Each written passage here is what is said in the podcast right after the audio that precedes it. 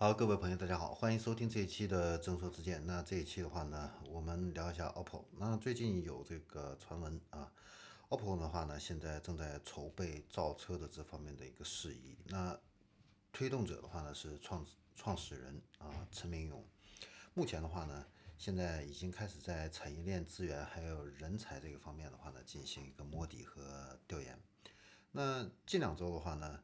陈明勇呢会见了宁德时代中国乘用车事业部的总裁朱威，而且呢还带队拜访了中汽协等机构。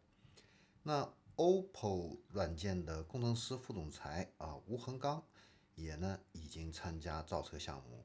那有消息人士声称，吴恒刚呢主要是负责面试自动驾驶算法这方面的一个岗位。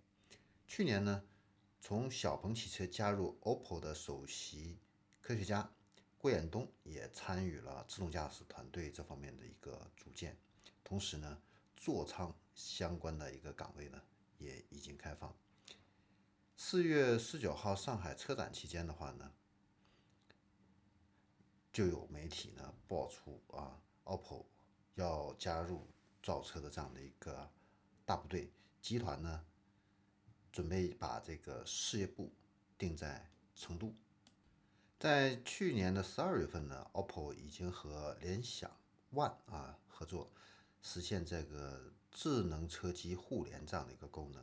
然后在今年的一月份，OPPO 还跟浙江大学联合成立了一个创新中心，那主要是研发显示屏相关的一个技术，包括智能座舱显示屏的一个研发。